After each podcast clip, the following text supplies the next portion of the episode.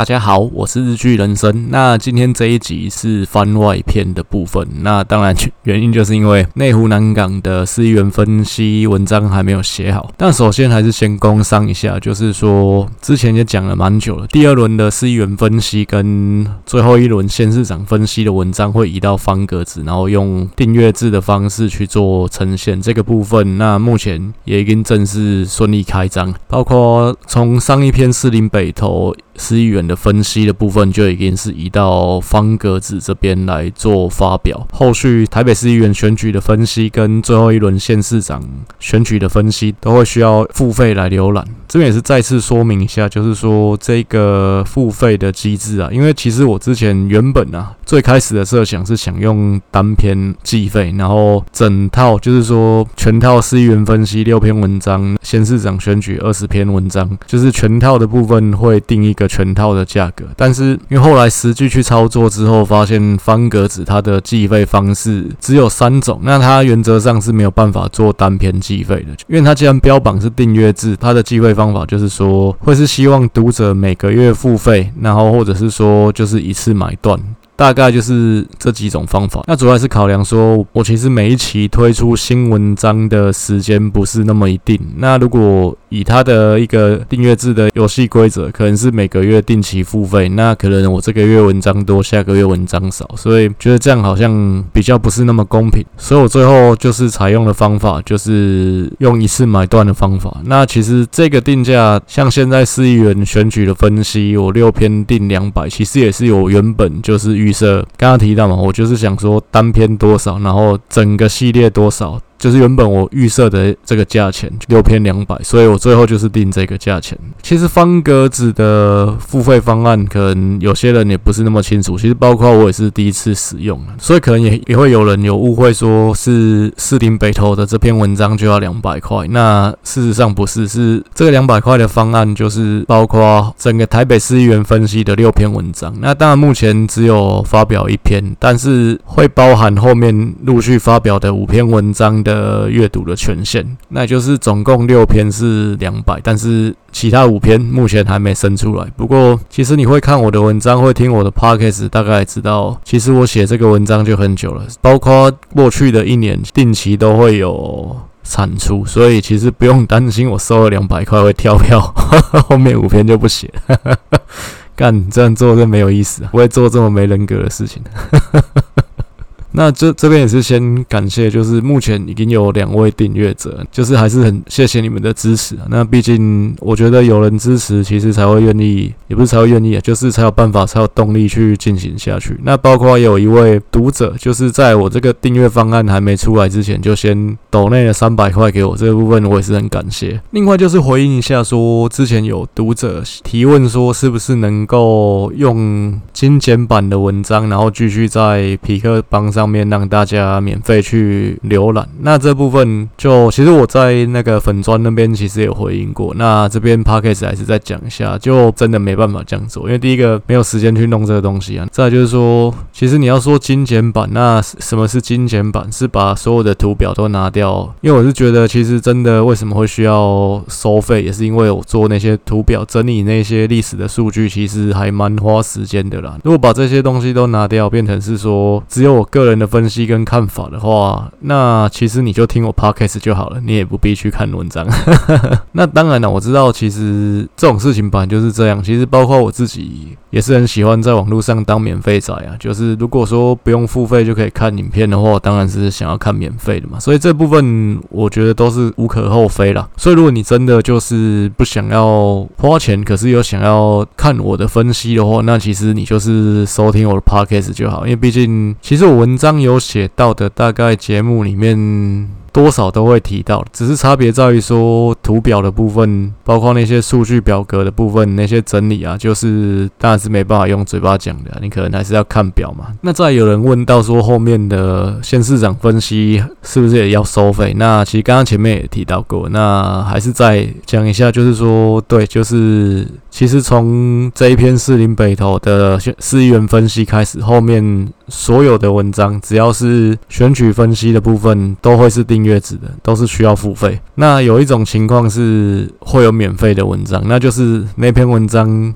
都没有什么数据的分析，都没有什么历史的选举资料的整理，那完全就是我个人的分析、个人的看法。这种文章当然我也不好意思收费啊。所以未来的一个走向就是会是这样子。其实为什么会想从痞客邦这里搬到方格子？那除了方格子这边可以用订阅制的方式去获得一些收益之外，其实匹克邦这个平台，我老实说，我自己也是觉得不是很适合在这里经营，就是像我这样子政治类、选举类的文章，因为毕竟匹克邦的主流还是在于说美食或者是旅游，大概就是这几个类别会有比较大量的读者。其实我当初不会在匹克邦这边开这个部落格的原因，也是因为我其实在大学的。时候就有用匹克邦的相簿，但那时候没在写部落格，因为那个时候写文章。其实都是在我自己 PTT Two 的个版。后来二零一五年开始写部落格，就想说那就直接用我现有匹克邦的这个账号去用。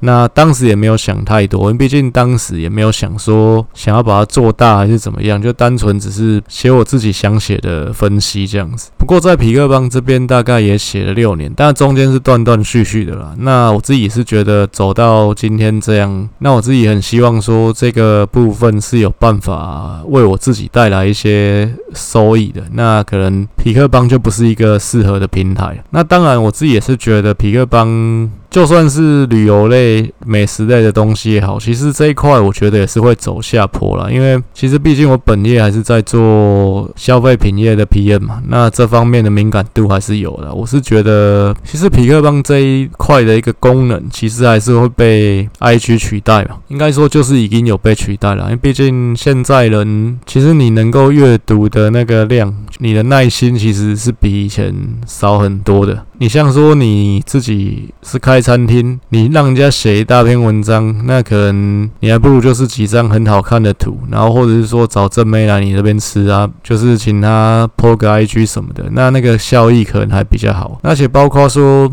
你要去增加流量，你去买广告，就算是大家觉得已经老化思维的 FB，可能都还比在匹克邦的平台上面去投放广告会来得更有效益。当然，痞客邦你要投广告，变成你还是要去结合 FB 啦。那否则你单纯就就变成你只是在 Google 上面去下关键字或下 GDN，然后去导到你写的那篇匹克邦的或者说其他部落格的文章，但这个效益其实会比。你在 IG 或在 FB 上面操作来得低啊，那所以在一段时间之前，其实我就考虑要搬家。其实也不能说搬家，因为皮克邦这边还是会留着，毕竟这就是我开始的地方。但是我之前就有想过说，其实不适合在皮克邦上面继续经营这个部落格。那讲到我从皮克邦开始这件事情，大概也还是分享一下我做这个部落格的一个心路历程啊。番外篇嘛，所以就是随便尬聊这样子。那当然后面 也是会讲政治啊。其实开始做这个部落格，刚刚提到大概是一五年的左右的事情。其实距离现在大概其实不止六年，七年了。那其实最早期我分析政治的文章，分析选举的文章，其实要再更往前追溯，可以追溯到二零零七年的时候，因为那时候台湾就有一个蛮大的选举变革，就是立委选举改成单一选区两票制。其实我在之前蛮多集节目也都有提到，我觉得立委改成单一选区两票制跟五都合并升格这两件事情是台湾近代政治史上蛮重要的一个变革，影响台。台湾政治的走向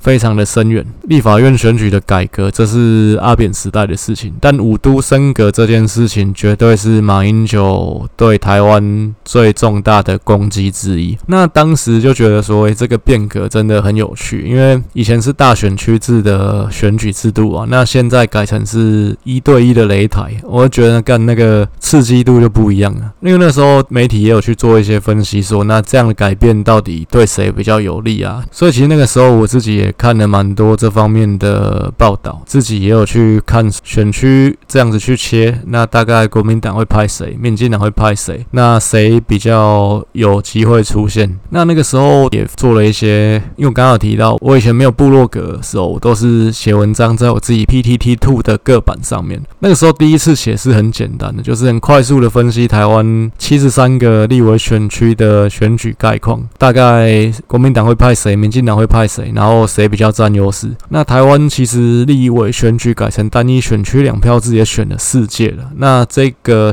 过程，这个历史，我自己来说了，可以算如数家珍，因为毕竟我从第一次改制之后就有在研究这方面的东西。其实很多人可能像我的工作是会比较常会遇到一些新朋友，那有些时候毕竟人家不一定是台北人嘛，那可能会讲到他故乡的一些东西，讲故乡好像老派，就讲他家里面。大概住哪个县市哪个乡镇呢？那可能我很快就会提哦，那那边大概是怎样？哦，你们那边立委是谁嘛？你们那边的甚至特产是什么？地标是什么？居民的组成是什么样子？其实我都可以讲出一个轮廓来，那人家就觉得哇，你有来过我们这边吗？或你有在我们这边住过吗？但其实可能我根本连踏入那个地方都没有。那我从这方面建立的这一些认识跟知识，其实都是从看选举来的。那所以我可以讲得出来，台湾七十三个立委选区是怎么去划分？然后这个区域现在的立委是谁？过去的立委是谁？历届的选举状况是怎么样？其实这一些对我来说都是如数家珍啊！可以说这整个都是有一个资料库建在我的脑袋里面的。应该说，我觉得这方面全台湾比我熟的可能。真的不一定有。后来再下一次选举就是零九年县市长选举嘛，然后一零年五都选举，其实我都陆续也有在我自己的各版写文章。那其实因为以前我的各版是隐藏起来的，就是我只给我认识的朋友看而已。那其实我觉得这方面的东西可能有点无聊，不一定有人真的有兴趣看，所以就是我自己写爽的。但是有些时候有些朋友毕竟不是那么常见面嘛，就可能是什么高中同学、什么同学会才会见到面这样。那时候有好几次。就是有那种比较不是那么熟的朋友见到面就说：“诶、我觉得你写的那些文章很有趣，或者说，诶、欸，怎么最近没有写？什么时候才会写新的？”那那时候就想说：“干，其实这是一个蛮好的回馈，就是原来我写这些是有人看的，而且大家会感兴趣。那而且我好像写的还不错，那所以后来就越写越认真了，越写越起劲。干讲的好像蛮窄，就整天没事干。没有，其实台湾没有一天到晚有选举啊，所以大概后来就是。一二年第二次的单一选区两票制的立委选举，那次我就在我个版。是真的完整分析完七十三个选区的选举，那那也是我唯一一次有把七十三个选区选写完的一次啊。因为后来一六二零年我都没有完整写完，因为毕竟后来文章越写越长啊，引用的数据越来越多，跟每一篇文章要做的功课也变得更多一点，所以到最后就写不完。再就是说，其实台湾的选举制度变成是说，地方县市长选完，其实隔一年多一点点就要选立委跟总统，所以其实。一年多一点点时间不够我写七十三个区啊。那时候一二年后来写完之后，一四年那次太阳花学运之后的选举，我也一样是在我个版里面去写分析，一直到一四年都是写在我自己个版而已。那也是只有我自己的朋友看得到。那后来一五年那个时候真的是人生有一个比较低潮的时候，所以那时候就想说，想发展一些别的事情呢。就是在工作之余，不然感觉工作好像也没什么变化。所以，二零一五年年初开始，我就做了一件新的事情，就是在我原本就有的匹克邦上面去写立委选举的分析。那因为毕竟再隔一年，一六年初就是要选立委跟总统嘛。其实当然会做这个事情，也是因为一四年底的那次选举也给了我一个蛮大的启示，感觉台湾好像要变天了。那所以这部分好像也蛮值得来研究一下这样子。那所以其实我那个时候写文章，大家可以再回头去看我痞客邦最早期的文章。其实我写是有一个逻辑的，就是我那个时候的逻辑，其实我所有的文章要去归纳一个逻辑，都还是在于说去看蓝绿的基本盘，然后去看这次。双方推出来的人选是谁？他可以争取到多少中间选票？大概是这样的一个模式。其实从一开始到现在都是一样的。那这套模式其实我也不敢说一百趴准确，但是起码在前面两次立委选举，大概我的正确率都可以到七十三个区域里面错误可以在十区以内，就是大概有六十几个区我都是可以预测正确的。那所以其实我觉得这一套还是有它的逻辑跟价值存在。那一次其实我第一次分析，我做了一件事情，就是我很认真的去抓两大党在。各个立委选区的基本盘，那我那个一开始的抓法是这样，就是我去取前面两次总统选举跟县市长选举，然后两个党在那个区域里面每一个里的得票状况，去抓它的最小值。那这个最小值就是。全部加起来就是这个阵营、这个党在这个区域内的基本盘。那这个逻辑在于说，因为你想想看，可能像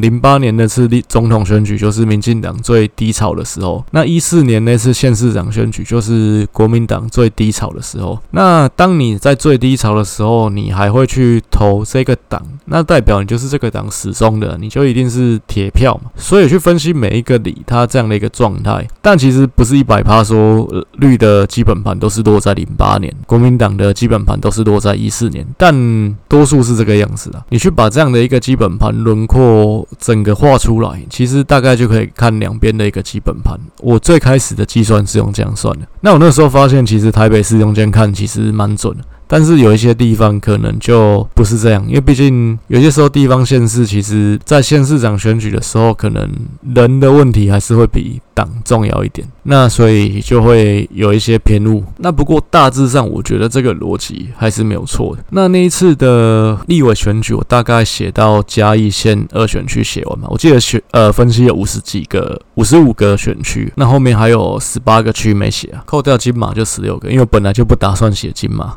其实，在二零一五年那一整年写这个部落格的时间，我是从这个部落格里面得到蛮大的一个成就感，跟很多我觉得不错的回馈。因为我觉得我写的那第一年呢，就是累积了大概十万的浏览。然后再来就是有不少人就是在我的皮克邦去做留言回复，而且其实里面蛮多人是真的懂选举，真的有 sense，就真的在这个过程中，这个对话的过程，其实我我自己也有多知道一些东西。那我其实蛮享受那一年写这个部落格的。过程，二零一六年年初选完之后，其实我有在想说，那我之后可以写些什么东西？那毕竟，其实台湾刚刚也讲到，选举的那个时间分配其实很不均匀啊，地方选完隔一年就要选。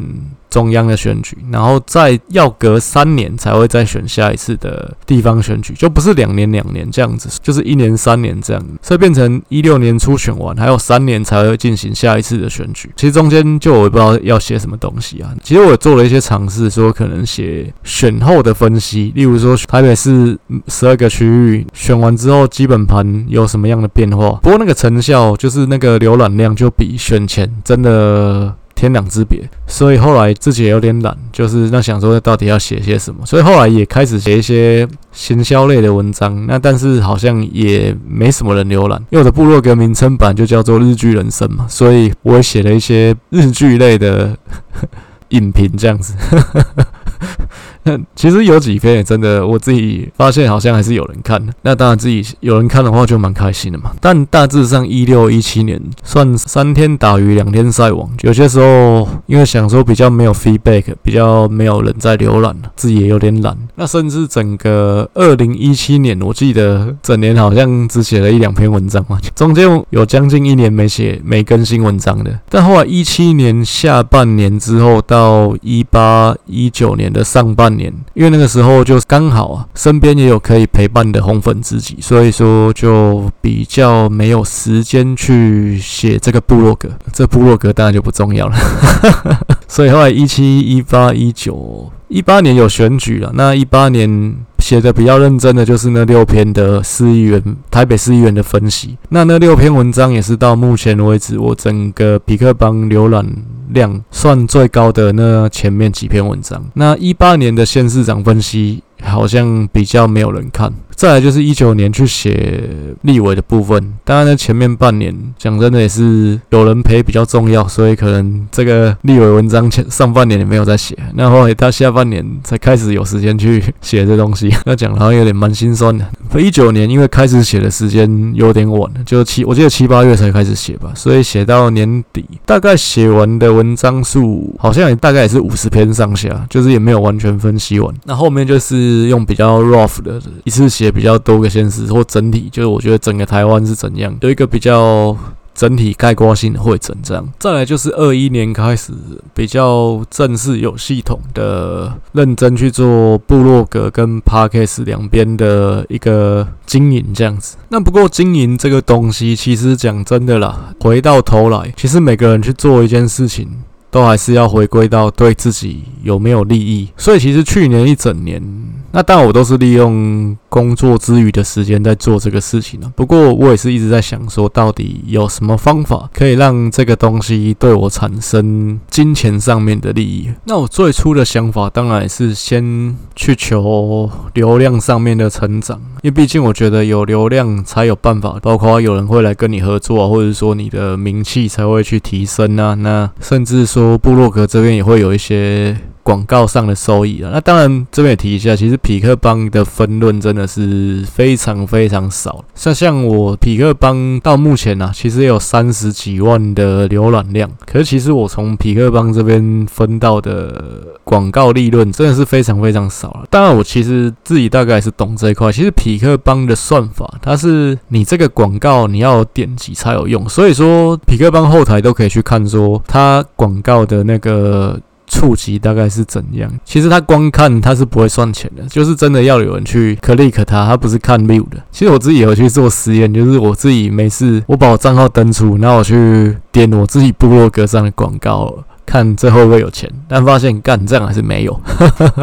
那我都不知道他到底要什么计算。所以其实匹克邦这边要赚到钱，基本上是不可能的。再就是说，匹克邦的流量成长，我自己觉得也有一个极限。你像我自己在做行销广告类的工作，其实我有去问一些广告的业务啊。其实我自己打听到是说，在匹克邦上面，你只要一篇文章有一千人的浏览，那其实这篇文章就算是蛮多人看的。我是完全没有自己下任何广告在我自己的部落格上面，等于说上面的流量其实就是纯的。我的文章，你说浏览要破千。的其实真的也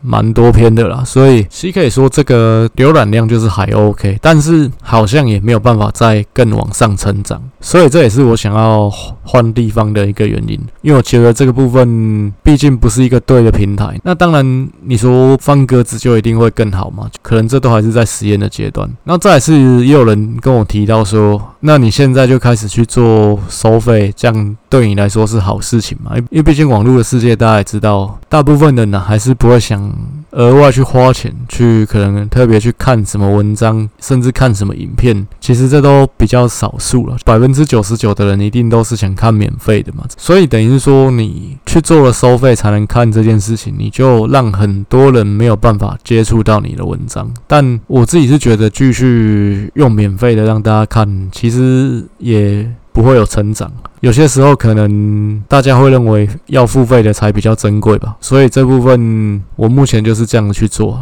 有没有可能说，诶，可能买的人不多，那最后我就开放变成是公开浏览？这部分也先说是不会的，因为已经有人付钱，我就不可能让它变成免费，不然这样对付费的人不公平嘛。那在这个东西，我觉得我也不会走回头路，所以就跟我之前讲的一样，一篇文章你放在痞客邦让大家公开浏览，就算有。几千个人浏览，跟可能我现在做收费，那可能只有几十个人浏览，那但是每个人浏览的会给我钱，那我当然我会选择后者。那而且做这个东西，做部落格已经这么多年的时间了，其实这个东西的成就感也是从可能一开始是真的看到诶、有人看，那就满足了。那后来是可能要比较多人看，那再来就是其实现在对我来说了，看这个浏览量的数字就真的可以带给我的成就感就比较有限了。那但是如果真的有钱方面的一个回馈跟收益，就算说数量不多，那可是我觉得这部分就对我来说是一个比较正向的鼓舞了，就觉得哎干，真的有人愿意付费来看我的文章，所以这边还是再一次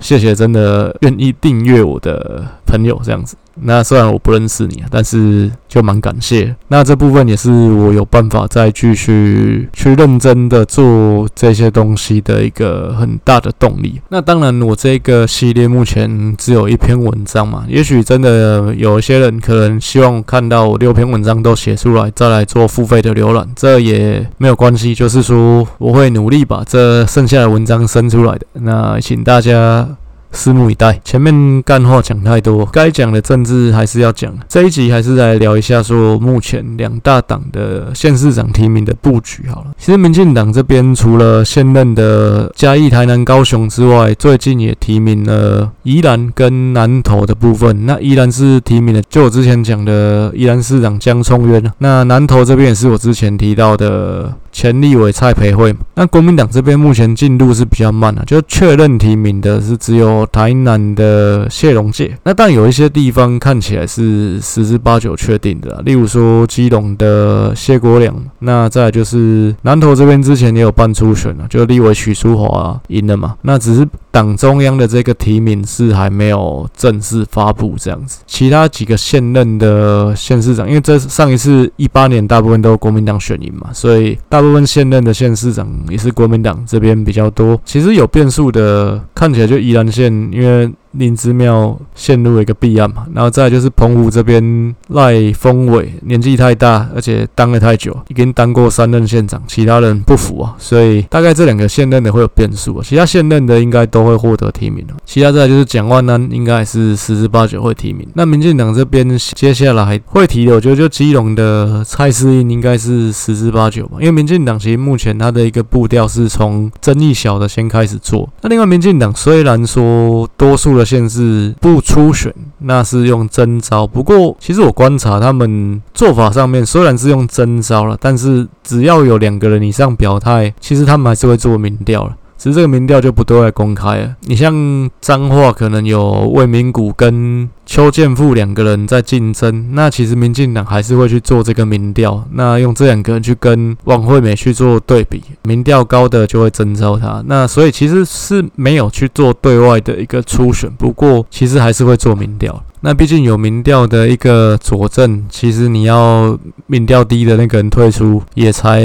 比较有凭有据啊。那看起来，我觉得接下来应该阻力比较小，争议比较小的，应该就是基隆吧。再来，其他就是真的可能有两个人以上表态，或者是说乏人问津的。屏东这边的一个初选状况，其实不久前刚好也是做屏东这边的分析啊。那那个时候我是觉得比较看好钟佳滨嘛，不过现在看起来，当然之前的民调比较领先的是庄瑞雄，但是我觉得最后会出现的是周春米啊。以我现在来看的话，因为我之前有提到一个点是说周春米跟钟佳滨都是新潮流，那他们会不会整合一个人出来？那去跟庄瑞雄拼，再来有一个点是，其实我觉得庄瑞雄自己打的步调真的有点自乱阵脚，就他打的很多点其实是让他自己失分的，包括说他到现在去讲说什么，之前总统初选的时候他是第一批出来表态挺蔡英文的，那这什么意思？代表说你现在又去提这个蔡英文跟赖清德初选的疮疤，那现在赖清德都已经乖乖的，都已经大家一家亲人，现在还在讲这东西，那。甚至在清德还有可能干掉郑文灿，变成下一任总统候选人呢？你现在去讲这个，再就是说你一直去讲说暗示周春米是之前国民党的，或者讲说周周春米跟国民党的桩脚比较麻吉，这部分我觉得都不是一个领先者应该要去讲的话。这部分其实也是去撕裂绿营的选民，这其实怎么样都不是一个高明的。战略？那你以为你是踩在别人的痛脚上？可是其实我觉得这个东西杀敌一万自损七千呐、啊。再就是说，可能你还杀不到一万，你可能杀敌五千自损七千的，这是好事吗？再来就是这。感觉真的格调蛮低的。那这会让人家觉得庄瑞雄好像不是一个当县长的料啊，大概是这样。那庄瑞雄当然评调高，主要也是因为他就是成名很早的名嘴嘛。但是其实他自己讲说，周春米可能血统不纯什么的，他自己也不是在屏东打拼上来的，他其实也是从台北市议员，然后觉得在台北市这边他没有向上当立委的空间，所以他才会去屏屏东参选的嘛。然后在他屏东的立委真的有当得很好吗？不要忘他原本的选区就是屏东县三选区嘛。可是屏东县三选区之前爆发了一个什么事情，让黄国昌也在卡康。说你们这个养鸡场杀小的县政府有做得不漂亮的地方，就是你要去想这个东西为什么陈情是去找黄国昌，你才是这个地方区域的立委，那你做该也是好黄国昌卡康，这里都没问题吗？这可能这是你该检讨的地方。那所以我自己是觉得，其实老实说，我不乐见庄瑞雄出现选屏东县长，因为毕竟其实初选赢了，应该就是赢了嘛。但我自己老实说，我比较希望是钟佳滨赢了。但是现况看起来，我老实说，就持平来分析，我觉得最后屏东这边会赢的是周春米。那再来最重要的还是台北市的这个布局的部分。其实我有再去查了一下，二零一八的时候，丁守中。跟姚文智获得提名的时间，那丁守中是五月初的时候被国民党提名，姚文智是五月底的时候被民进党提名，大概差了是一个月了。那个五月底是非常底，就是五月可能三十号左右。所以说这个部分。以现在四月初的时间来看呢、还有一个月左右的时间可以让两大党去搞定他们内部，然后提名这个人选。那在我是觉得这部分跟四年前一样，应该是国民党会先提，民进党隔一个月左右才会提。那对民进党来说，当然晚点提名的好处在于说，当国民党这边人选确定了，当黄珊珊也确定要参选了，那你所有媒体的一个焦点就会在民进党到底最后是派谁出来选。那这个时间就会有一个造势的空间，那就有办法去拉抬你这边的选情，因为感觉就是万众期期待，那到底民进党什么时候亮底牌？那所以从现在到五月还有一个月的时间，可以预见的就是这一个月大概民进党应该会先搞定一些比较小的县市，争议比较少的，再来就是说处理一些中南部的县市，那有一些胜算可以一拼的，像是嘉义市，像是云林县，大概这些县市可能在四月份的时候会有一些眉目，五月才会来处理，可能像台北市或像桃园、台中这些重点的。直辖市的部分，那国民党这边一样，大概四月可能，尤其国民党要去决定人选的县市看起来是比较少一点的，毕竟很多都是现任嘛。然后再就是有一些县市，像刚刚提到基隆，像南投，其实人选感觉是确定的嘛，只是还没公布而已。那在国民党一样也是几个都，那可能是南部的都，像台南、高雄要去决定是谁。那如果说这个人选有新闻的爆发力，对整个国民党的声势的拉抬，当然也会有帮助。那南部我刚刚哎，台南也决定了，哎，这个看起来好像比较没有爆破力。虽虽然谢龙介是蛮有梗的，但是他参选感觉是。一件不意外的事情，那可能这个爆发力就减弱了。那剩下就是看高雄是谁，然后再很重要的一个点是桃园是谁。最近争论节目一直在讨论国民党的桃园市长是谁来参选。其实我之前是讲议长邱奕胜，不过最近发现邱奕胜本人没有要选，这就有点妙。然后邱奕胜去支持平镇龙潭的立委吕玉玲，那这也是蛮妙的，因为吕玉玲的这个全国知名度其实不高。然后再来是说，他上次选铁杆男的平镇龙潭区，其实也差一点翻船。那这个人有当市长的架势吗？其实我觉得也是没有的，因为毕竟他从政也是因为她老公是陈乱德，是之前的平镇的乡长吧？平镇到底是平镇是市？对，是平镇市长。原本是她老公陈万德要选立委，不过她老公因为一些案子，那最后马英九没有要提名他，那所以变成是说这个初选又再搞了一次。那最后吕玉玲代夫出征赢了这个初选，那最后变成他是立委。但就有这样的情况搞到最后变他当选，他去选桃园市长，这我觉得真的是妈的厉害了我的党，这但我不是国民党。但就是我真的觉得，这如果是吕玉玲的话，那真的国民党就搞笑了。但这部分桃园国民党会是谁，其实也蛮有戏的，可能也是未来四五月的一个重头戏。但我觉得最慢最慢的、啊、县市长，包括议员的部分，其实提名不会晚于五月底，所以这两个月应该就是竞争白热化的时候。到五月底，应该一切就可以说就是风吹草低见牛羊嘛。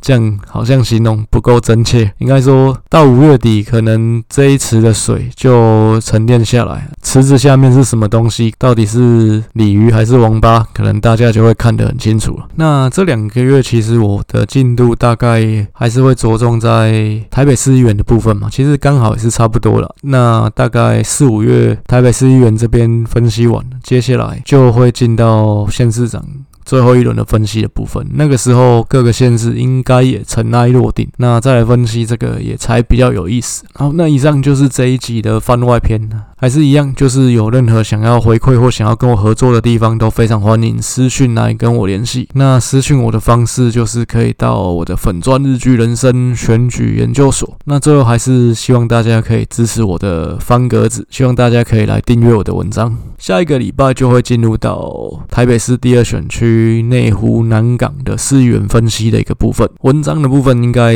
在下个周末之前就会把它生出来。那也希望大家可以踊跃订阅、认真观看，这样。好，谢谢大家，感谢大家，晚安。